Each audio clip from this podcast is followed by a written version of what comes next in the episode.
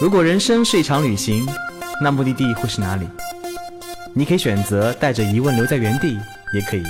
有多远浪多远。本节目由全宇宙最会玩的稻草人旅行推出，我们有超奇葩的年龄限制，只做年轻人的小团队旅行，坚持路线原创，百分之八十五以上的队员来自于朋友推荐。关注稻草人旅行，和我们一起出发，爱上这个世界。欢迎收听最新的一期《有多远浪多远》，我是道哥。在上一期节目当中呢，道哥请大家帮忙多在评论区留言，大家非常给力啊！评论区瞬间一下回了很多，看来大家平时都比较矜持跟害羞嘛。不要害羞，尽管来撩道哥吧。当然了，礼物是不会少的。每周最受欢迎的评论将会收到一份由稻草人旅行提供的惊喜小礼物，快来留言吧。好了，我们言归正传。之前的很多很多期节目，我们都在聊全世界各地旅行啊，包括去意大利看建筑啊，去京都那个逛逛逛、买买吃吃喝喝啊。其实我们总把脚步往外延伸，有没有对自己这片土地比较苛刻呢？有没有想过京都奈良建筑向哪儿学习的呢？我们中原的文化的根又在哪里？所以今天这一期节目当中，我们请来了一位特别有文化的人，来跟我们一起分享来自中国中原的目的地山西。所以今天这位文化人呢，就是我们偶尔来会会来做客的，跟我们气场一点都不搭的 产品男神小树。嗯，大家好，我是小树。然后那个为了平衡一下，他太有文化了，像我这种没有文化的人在旁边显得自己特别的不好意思，所以请来了介于有文化和没文化之间的小宝。大 家好，我是没有文化的小宝。哎，怎么变没文化了？那我们俩二一加一能可以抵到一个一吗？为什么请他们两位来？是因为他们两个曾经在某某一次突然心血来潮自驾去了趟山西，而且小叔又是一个非常非常喜欢古建的人，经常没事儿就往古建里钻，所以我们今天就来讲讲来这片中原文化的发源地，也是道哥去了四次地方，到现在我刚还刚我们刚还在聊呢，思思为什么去那儿我都已经不太记得了，让我讲出任何所以然来，哎呀，嗯啊。这个空气还可以啊，没有想象那么糟啊。这个采煤也不是到处都有啊，是我完全就已经没有没有概念，所以还是把小说拎出来吧。嗯，那一般提到山西，你们会想到什么？煤，对，煤炭，对吧？然后黄扑扑的天，对吧？还有各种好吃的面食，对，面食也是特别有意思的。但其实山西这个地方有很多很多漂亮的风景，大家想不到吧？因为表里河山嘛，一条河，一座山，河是黄河。然后山是太行山，你们想到的壶口瀑布、五台山，还有就是北岳恒山，这些都是在山西。所以山西有很多很多漂亮的风景，啊，比如说你在太行山里面可以看到那种江南的那种，呃，因为它植被特别多嘛，有森林啊，有那种峡谷啊。我是去了个假山西吗？所以其实山西有江南的这种感觉，但是你过了雁门关过后或者什么的，你完全是那种大漠的感觉。然后等一下，雁门关，雁门关在山西。对。Oh no！我要回修一下我的地理了，真的是 各种关难都不在甘肃 嘛？就是它是一个长条的一个地方嘛，就是从南往北的话，其实是兼具着江南的那种意境山水，然后又兼具着北方的大漠和苍茫，所以其实山西是一个风景特别美的地方，只是说它比较低调啊。现在暂时被煤炭掩盖了这个地方。那么除了这些好看的风景之外的话，我觉得最重要的就是山西的这个。历史底蕴是特别丰厚的一个地方。嗯，中国都说地下看陕西，地上看山西。对，其实应该山西有着中国保留最好的古建群。我没有记错的话，中国三万多座明清以前的建筑，山西好像两万多座。对，真的是一个建筑博物馆。没错，没错。它其实不仅有古建筑，它还有雕塑，还有壁画。反正你想了解的关于中国文化的所有方方面面的话呢，基本上去一趟山西就够了。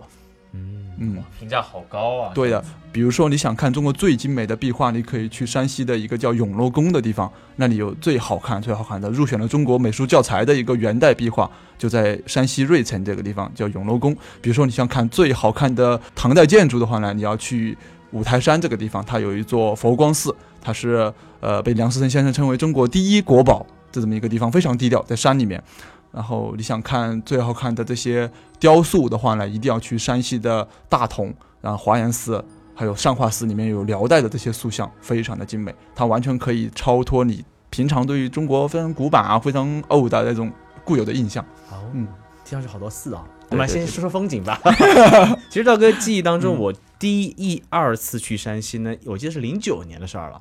为什么去呢？我真不太记得了，好像是稻草人那个时候有一条短线啊，一条超级周末，那个时候超级周末，就三四天时间去山西，然后可能那个时候中国也没有走很多地方，然后突然间看这么一条自己没有去过的地方打卡，我就跟着去了。那个去哪儿呢？我记得去的是一个叫气口，在黄河边的一个非常有意思的一个古村，不是古村落，就窑窑洞那样的一个村落，就当地人生活在黄河边那种状态，您看到当地人生活的样子，在那边还有很多很多古建筑，然后呢又去了平遥古城。那时候也没有讲解，基本上就是在平遥古城拍各种放照、跳照。哎呦，现在想起来好没有文化。然后我作为第一次去过的队员，第二次就让我去带队了。怎么突然觉得我们那么那么以前那么不负责任？那这时候我很尴尬，因为是冬天去，已经开始下雪。然后气口我还知道怎么呈现，基本上大家看看当地人生活。到了到了那个平遥古城，作为一个世界文化遗产，我在那边基本上就是爬上城墙，带大家走走，看看夕阳，拍拍照片。那时候还没有手机，就这样子结束了，是我对山西的印象，然后也没有什么太多的感触。然后第三、第四次去的时候，可能随着年龄的增长，哎呀，突然暴露年龄，二零零九年很啊，二零年到个十岁的时候，嗯对，然后 呃年龄增长，突然在突然间在今年年初的时候，然后就听说听大家推荐嘛，说山西有一个很不错的在做旅行的公司在呈现山西的文化，然后你想不想去听一听山西的文化？想不要把自己文化人嘛，觉得自己。跟中国的文化了解太不多了，所以特别特别想去感受感受文化的起源地，就这样子跟当老师去了，就两天时间，去了哪儿呢？去了佛光寺，就南禅寺，都都是当地的国宝，唐朝建筑。然后在老师讲解下，其实真正真正开始对中国的古建、壁画和雕塑这种古文化东西产生了兴趣，而且之前还自驾去了一趟悬空寺，悬空寺在五台山之下，我记得五台山对吧？对的，呃不是衡山，衡山衡山之下，对。然后去了一瞬间，哇哦！真的很震撼，在山山壁上凿出来这么一个，然后清代的建筑。然后这一次呢，在十一月份呢，二号老板又带我们去了一趟山西，花了重金啊，那个培养我们产品小孩子们去看一看那些，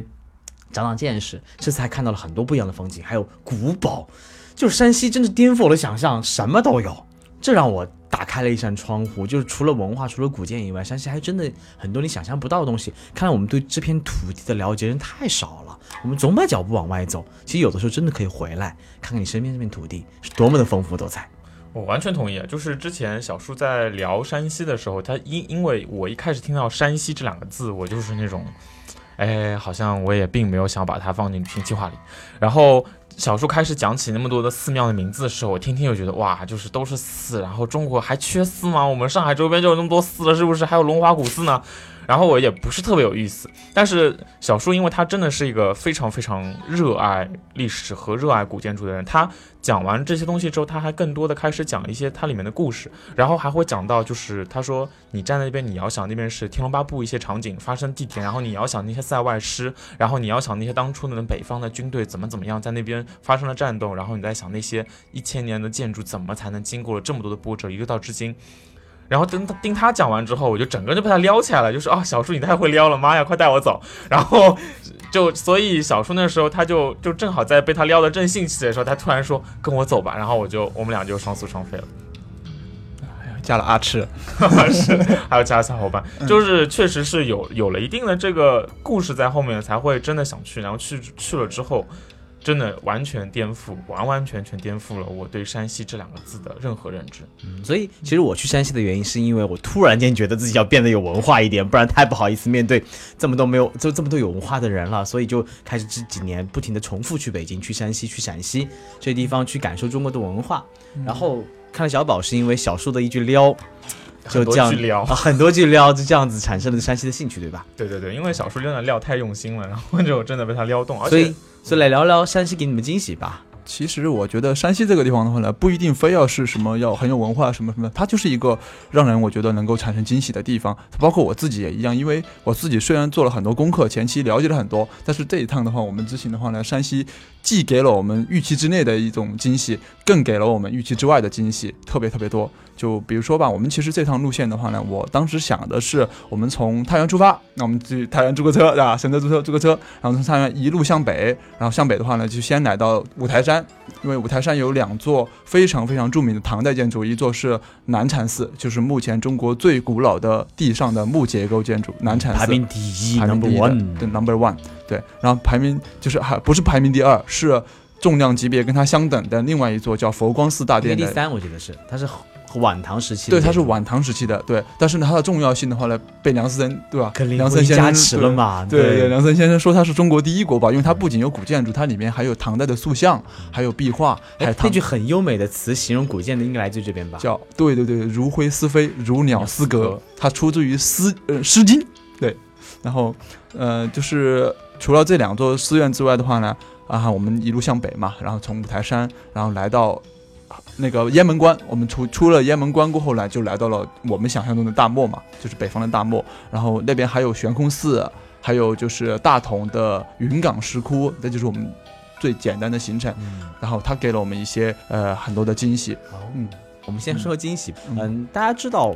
中国悠远的五千年历史，当然虽然官方说有五千年，其实真正有证可查三千多年吧。是然后对对呃，建筑这个东西呢，其实最早的一座南禅寺呢，到现在也就一千多年的历史，是中唐时期，我记得是。对的，对的，中唐时期。中唐时期。为什么建筑保存的不好呢？原因是因为中国人认为石是阴，木是阳，人生活在阳的地方，所以中国人的地面建筑大部分是木头建的。但是木头特别容易烧毁嘛，容易被虫蛀嘛，所以保留现在的古建筑真的很少，不像你到了欧洲，到了那个。呃，哪儿哪儿，反正很很，嗯都是一些什么建筑，都是那种石头保留的，石材建筑对对所以中国你去墓，你去找那种墓里面，哎，几十年可能有，但是地面上的建筑大部分都保存的没有那么完整，所以唐代建筑目前只有三座，五代建筑我记得有五座，然后基本上就是宋宋代跟元代的建筑了，嗯基本上保留在世的建筑，我记得前一百座好像山西占了七十多座还是八十多座，对就绝大多数，绝大部分都在都在山西。对啊，而且对古建的定义，呃对，尤其对于一个是否断怎么断代呢，主要是看它大梁。嗯它如果主结构没有变，外面的什么什么窗花啊，什么什么那种基础的泥涂的那种外墙啊，包括可能砖石结构啊，或者是柱子啊，或者那种立柱啊，都有可能被更换。只要你大梁没有换，都认定是这个建筑的断代史的时间。对的，没有错，嗯因为我们就是中国的建筑的话呢，主要是以木结构为主的，然后这个木结构的话呢，保存下来的话，它远远不如那种石材结构的嗯那么坚固。然后就而且西方人的话会有一种想法是，我要造一种建筑的话，要后世永存，就像埃及金字塔一样，它我要造这么一个建筑的话呢，万年永存这样子的一个思想在里面。但是东方的人认为建筑就是拿来使用的，所以我可以拆了再盖新的。所以东方的建筑的话呢，其实保存下来是非常不易的。而且而且中国人也曾经改朝换代的时候特别喜欢做这件事儿，烧了换对一个新的。对对对，没错。所以嗯，为什么山西保存那么好？还是因为跟战乱比较少，反而保存的特别的多。它那个地方特别封闭，哦，就是它跟外界是隔绝的一个地方啊，这是第一个。第二个是，就是那个地方的话，因为经济会不是那么发达，也没有多余的，很多年前落后，它随着那个经商的发展、对，对煤矿的发展，其实，在近代的几百年的历史当中，还是占据了很辉煌啊，近代是很辉但主要是回到唐朝哈，那些时候可能就没有那么经济发达了，尤其在山很多山区的地方，所以因为战乱没有影响到这里来，所以保存建筑还比较好。啊，还有就是近三十年来，可能经济发达发展也没有那么好，所以呃，在外面就是大拆大建的时候的话呢，山西并没有过过多的精力去大拆大建，所以其实反而是把那些原来古老的建筑保存下来了，这也是嗯，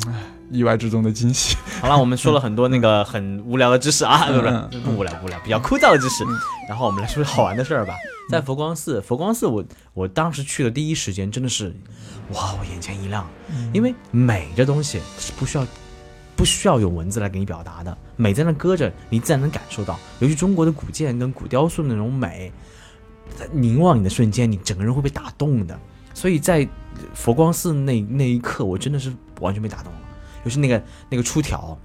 非常的气势恢宏，真唐代建筑那种那种磅礴、那种自信、那种优雅，哇哦！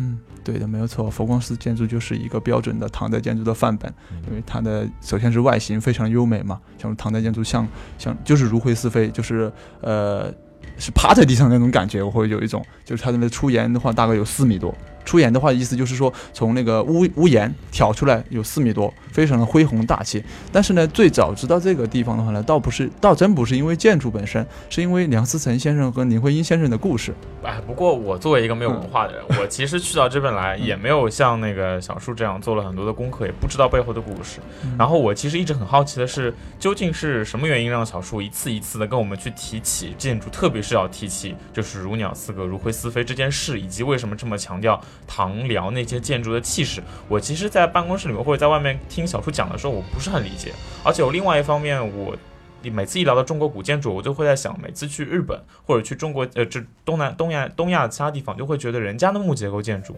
同样是木结构，为什么保存的那么好？而且人家是很新、很崭新的状态。所以跑回到中国，我一直会有一种，哎，咱们国家怎么好像对古旧一直看上去都是那种脏脏的、破破烂烂的，然后有个尘在上面蒙着，永远有一种那种历史很压的东西在上面，看上去是不干净、不清爽，然后还没有什么在用。但是这一次到佛光寺。就所有的一切疑惑全都解开了。就是小叔他其实之前讲了很多很多，但到那边小叔都没有怎么说，他就带着我们走到那个佛光寺大殿下面，我才真正体验到什么叫做如鸟似歌，就是像一个鲲鹏在你头顶上展开双翅，然后整个屋檐就在你头顶上这么徐徐展开，然后你身后是巨大的出檐，就是屋顶一直蔓延到你身后非常远，就感觉整个人是被笼罩在了一个鸟的羽翼之下，然后那个大的。大殿下面的那扇门也是非常非常的厚重，上面的斑斑驳驳和那些历史印记一点都没有落下，全部印在上面。然后我们几个人去的比较晚，其实已经快关门了。那时候黄昏渐下，然后我们推开那个门，就吱呀一声，就突然就懂了。中国的建筑里古建修复理念就是修旧如旧，尽量的不去呃把它变成一个很崭新的状态。但这样子给我们那种韵味真的无与伦比。我们就在那边。推开那扇门，然后那些尘、那些斑驳的印记，然后就就很打动我。那一瞬间，我就真的特别特别的怎么说呢？心情心潮澎湃。我也不知道这些澎湃是哪来的，有可能是老祖宗这么几千年的一些精神遗留在了这些点点滴滴里面。然后我们背过来，就坐在那个台上，我们就很傻很中二。我们我们就坐在那台上，遥想自己是千年前那些江湖的那些 什么人，然后遥想自己是梁思成跟林徽因吗？没有，主要是就一个人，没有林徽因在旁边。只能遥想那些孤独大侠，哇，看着夕阳，我就觉得哇靠，可以可以可以。对对对，因为那天的话天气比较好嘛，我们大概下午三点多钟到的，然后那个太阳已经快要偏西了，四点多就偏西，然后阳光斜阳洒在那个屋檐下面，然后我们就坐在那里，其实我们是没有多说话，我们就在那感受那种那种意境，就是就已经把大家感染到了，因为环境就能塑造意境嘛。而且当时那个这里发现很有很有一段很有趣的故事，这个故事跟八卦也有关系啦。其实大家很多人知道林徽因跟梁思成的故事，但是其实这里呢，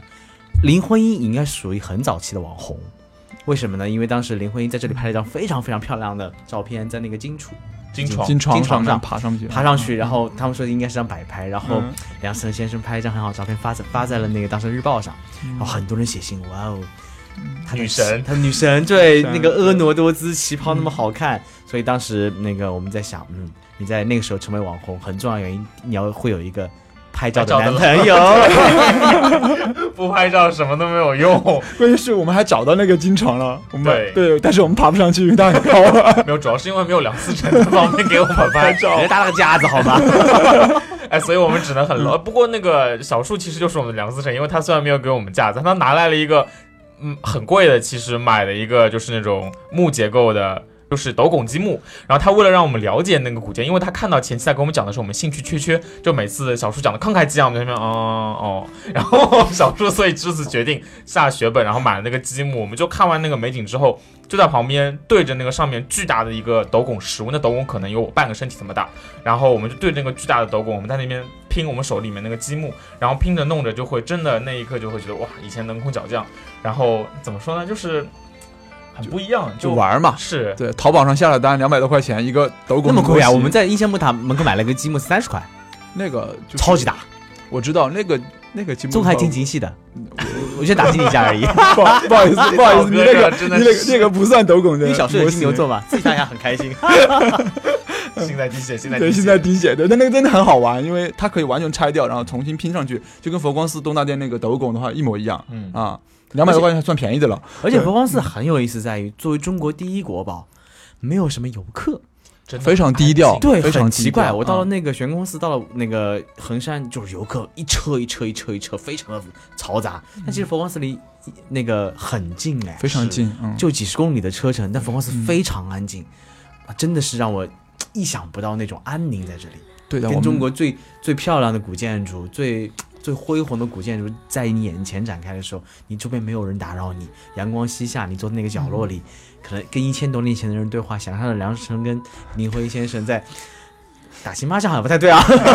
在这里进行绘画书写，在这里记录下中国的建筑史，在这里书写着一段段一段段关于中国建筑最最美好的文章、最美好的文字，其实真的是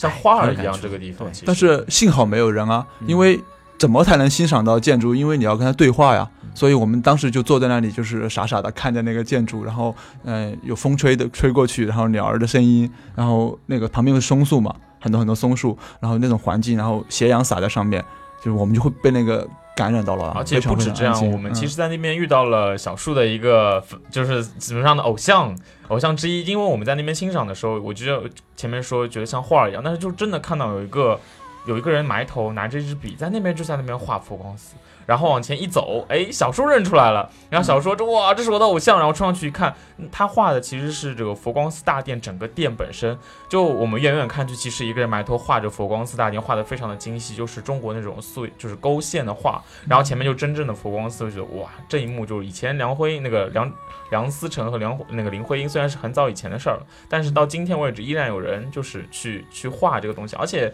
到这边来了之后就发现古建这个东西没有什么门槛啊，它我不需要很多的知识，我只要有提前稍微做一下了解，然后在这个场景内就能被打动，更何况还遇到了一位就是这样的大师在那边画，就真的是觉得感受很。特别想知道大师谁是这样子的，我来解释一下，啊其实就是中国就是喜欢这种看古建筑的嘛，专门有个圈子嘛，叫古建圈，然后古建圈里面也会有一些大神，然后网红啊什么的。然后我们这次遇到刚好遇到了一位大神，就是他叫连达老师，嗯，联系的联，然后发达的达，连达老师。他最厉害的地方在于，他可以拿那个钢笔，然后作画。然后他一个人背上包，然后走访了中国九百六十万平方公里，呃，几千处的国宝，这些古建筑什么的，他就把它全部用钢笔这么画下来，而且画得非常的精美精细。他就是一个很有情怀的一个人。然后在这古建圈子里面的话，基本上我觉得好多人都知道他。我们我买了一本那个《思飞日历》，上里面的那些手绘的那些图，基本上都是他画的。啊，呃，然后非常厉害的一位人物，然后刚好我们运气非常好，我们去的时候就看他安安静静的埋头在那里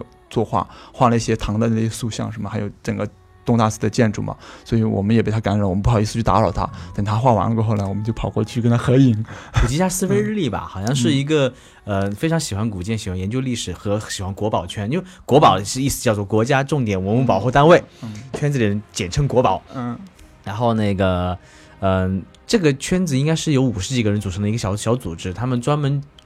那个致力于绘画跟拍摄这些。很漂亮的古建，然后做成每年有日历的方式去发发售。我们这次二胡老板帮我们安排的一个行程，终究有一个老师是这个组织中的一个人。对的，没有错。基本上思飞的话，那个成员的话都是，其实都是业余爱好，大家都很喜欢中国文化、中国古代建筑，然后以至于雕塑、壁画这些东西，当然大家自发的凑在一起，然后想要做一些事情，想要去保护这些文文物，所以说他们成立了一个小组，叫思飞小组，已经有十多年的历史了。然后他们最近几年的话，出了。好多本的日历，从零七年、零八年一直到明年的零呃，不不不得，说错了，是一七年、一八年和明年一九年，他们每年都会做一本日历。日历里面的话，都会把中国的呃四千多处的国宝筛选整理、制定成册，然后每张照片都是他们自己拍的，非常非常用心。呃，这帮人的话呢，非常是我非常敬重的一些人。嗯，古建呢，其实刚刚说的佛光寺在晋北，呃，整个山西呢，如果你想玩，其实大概差不多三个区域，一个晋北，一个晋东南，一个晋南部分。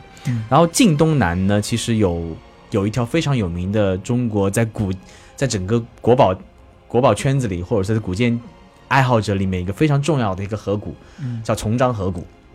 卓卓章卓章河谷谷卓，嗯这个河谷里面，短短的十几公里的河谷区域有十几处国宝，而且都是五代呀、辽，哎，对对，是五代对吧？对对对对，然后呃是刚北宋，嗯，对，北宋嗯那个还有五代的建筑金的，嗯什么中国什么第四老、第五老、第六老、第七老都在那个河谷里面。然后，是的你开个小车，周边的那个很少有游客。你开个小车，周边的那个农民们在在那晒谷子啊，在那个旁边那个古建可能就是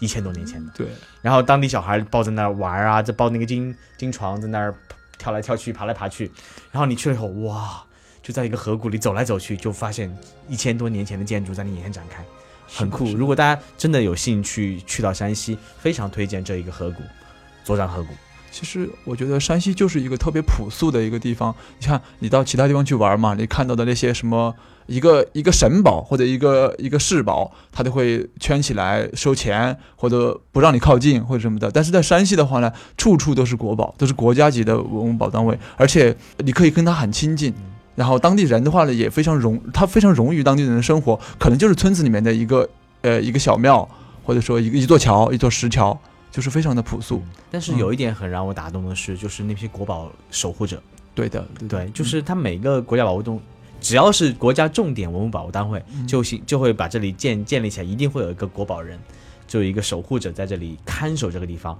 然后我们后来才知道，他们几年前的收入是一年三百块钱，非常。他每天都要守在这里，而且他还不能呃，有些比如说当时只要是国宝鉴定下来以后，里面的。建筑啊，壁画或者是那个雕塑，经常会被偷掉，所以他们还经常会被惩罚。因为其实就一个人在那守着，晚上还有人会甚甚至付出生命代价。对的。然后后来我听说，嗯，觉得他们的收入实在太低了，就变成了一个一个月三百块钱，依然依然还是很少。是。所以大家如果去到这种国宝单位地方，看他们还是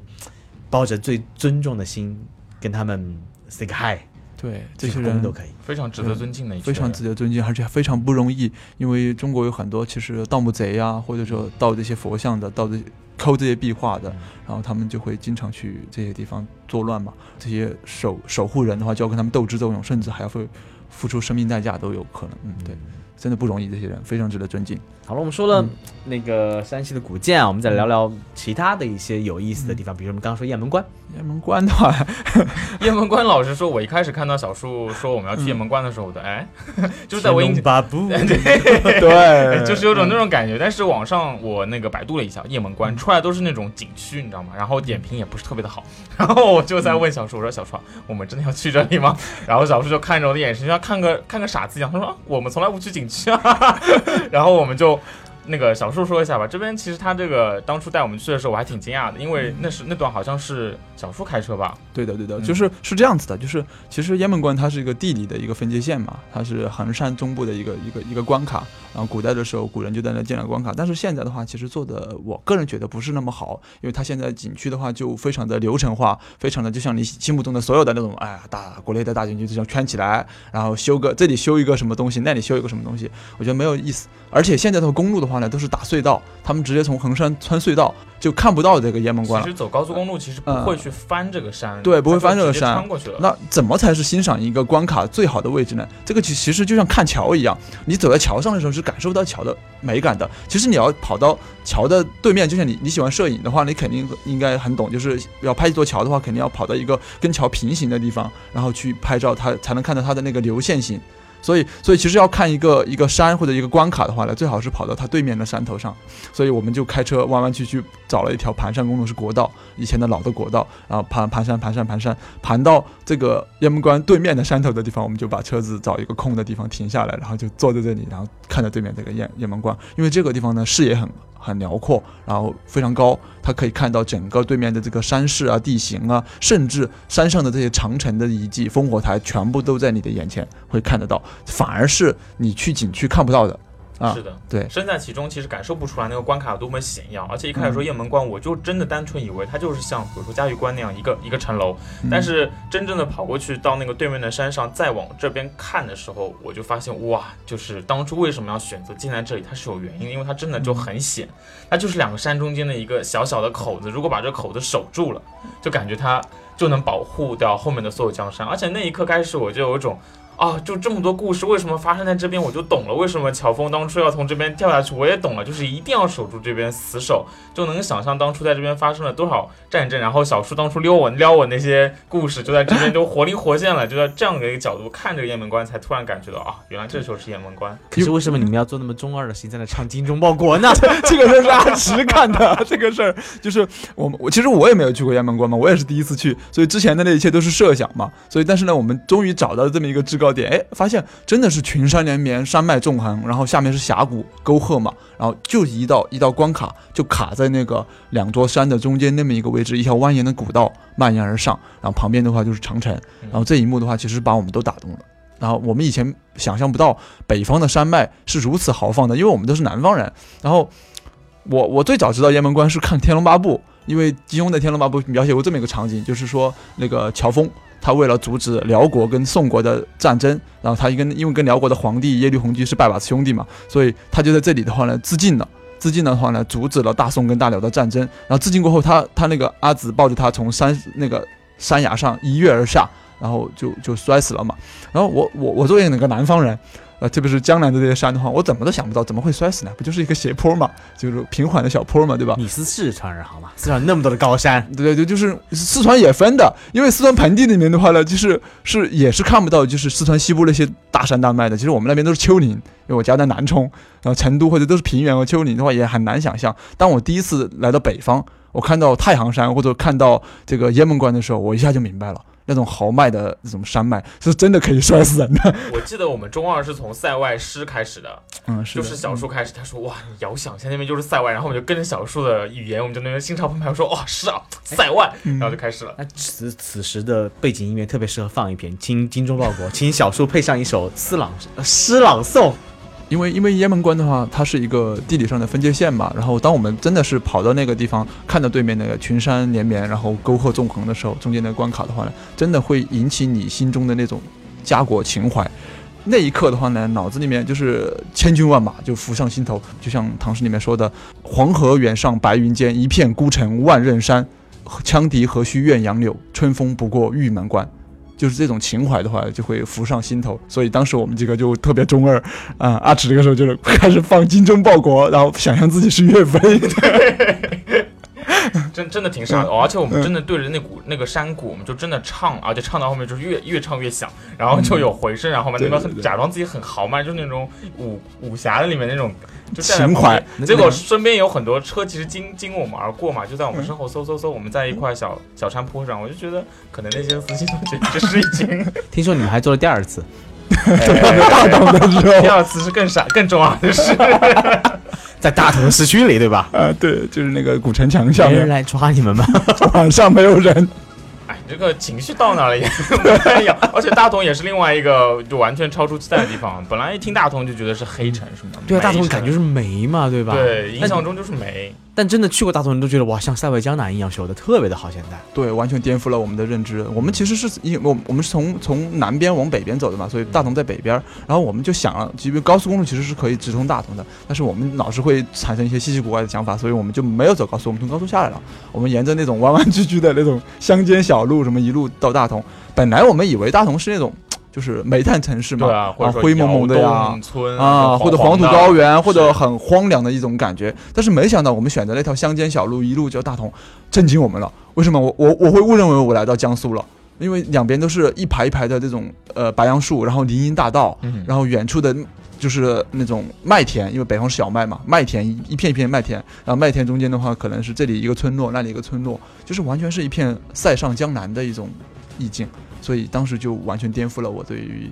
大同的这种认知。同时，我那一刻一下就明白了，为什么中国古代的话呢，一直要要非常重视去经营大同这个地方，因为它的古代的话叫叫叫代州或者云州嘛，就不是有一句话叫燕云十六州嘛？那云州就是这这个区域。为什么这些古代的就是中原的王朝要去经营这片土地？因为它确实是一片塞上江南，是一个很好的很好的跟北方的那些游牧民族对抗的一个前线。而且我们开着在车里面车推荐一下，放那些很舒缓悠扬的一些音乐，然后放出来这个音乐，看着旁边塞外江南景色，哇，别提多美了。而且我们越往大同开，其实我们就震惊越越强，因为开始慢慢出现市区了。结果印象中那些黑城或者说不是很发达的景象完全没有，整个大同从郊区到市区给我们呈现出来都是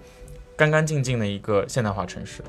而且开到正中心了之后，就是发现突然有了很高大的城墙，就是我想象中中国古代有那些城墙。对的，没有错。因为大同的话，它其实分为新城和老城，它非常的呃，就就是它的规划的话是非常的合理的。它内部的话是老城嘛，然后外部外部是新城。新城的话，感觉就像普通新区一样，然后高楼大厦，然后城市林立，街道很宽阔，也很干净，也很干净黑城没城对对对，来往的车辆的话都是非常多的。然后一到内城的话呢，就会发现一个高大的城墙，就像西安一样有城门洞，你车子还会从城门洞下穿过去。当然后面我知道这个城墙的话呢，是是最近十几年就是重新修复过的，因为原来的古城墙的话呢，可能坏掉了啊，或者拆掉了啊什么的。但是最近几年的话呢，大同市的话，为了恢复曾经的这种繁繁华和它的要发展旅游，所以它把这个城墙按照明代的样式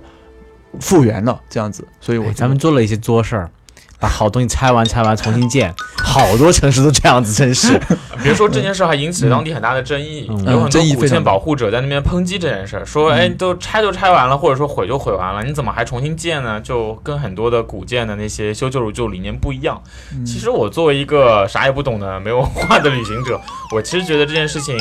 它确实有这方面的因素吧，但是作为一个旅行者来说，我觉得其实没有什么不好，它反而还让我们感知到，其实当地人是有意识在保护他们曾经有过的东西。他如果不见这个东西的话，我根本连知都不知道。而且他其实这么一建，真的像小叔说，他把内外城给区分开来了。外城就是很熙熙攘攘、热热闹闹的，是吧？车水马龙，一进到城门洞，一进来，哪怕这个城门洞是后修的，然后整个古色古香的感觉扑面而来。特别是我们到城里面有一个，我们本来只是想随便打个卡的，我记得是善化寺吧，嗯，对，善化寺走进这个善化寺里面，就是因为整个古城本身已经很安静了，然后善化寺又是一个大多数游客不会去到的一个寺庙，然后这个寺庙进去各种绿荫下，然后就是一幢幢巨大的寺庙，我就恍然间有一种曾经在日本京都的那种感觉，因为京都它整个的。建筑保护的比较好，然后大家也比较喜欢去嘛，在里面拍拍照什么的，很容易，比如说朋友圈点个赞，就很大家都会觉得哇真美，就是那种意境。但是就在大同这样一个我之前以为是个没城的城市的老城市中心的一个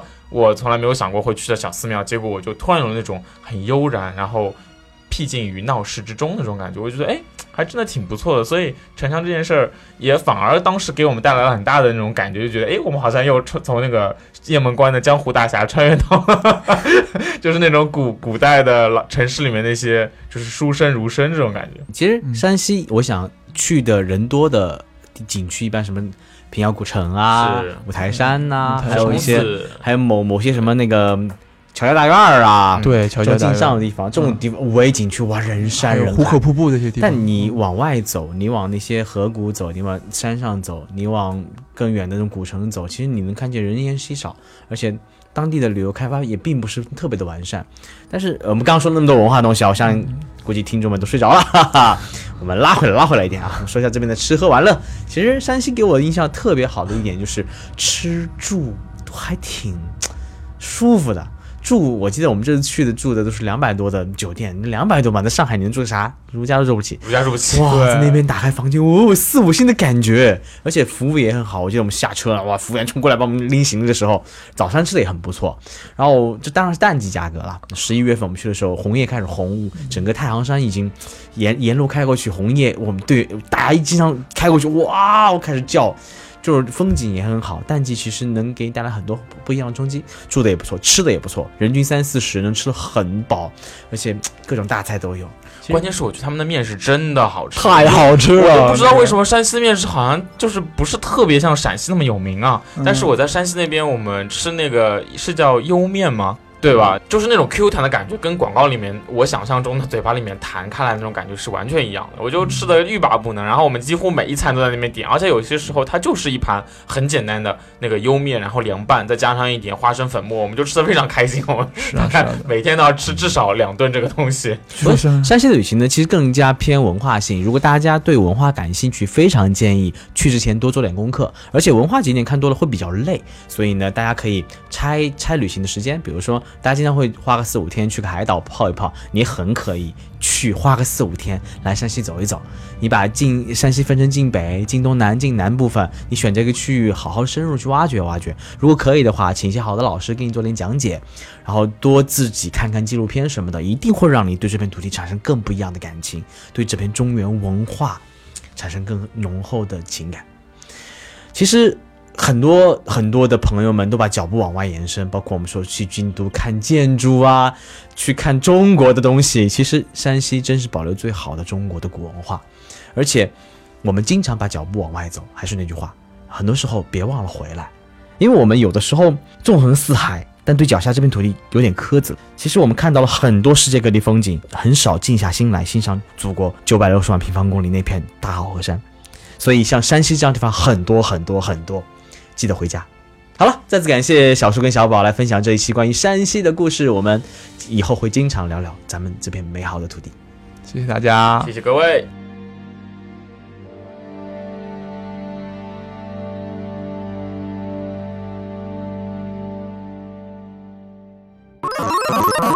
请搜索“稻草人旅行”，和我们德艺双馨、颜值出众的领队一起出发，爱上这个世界。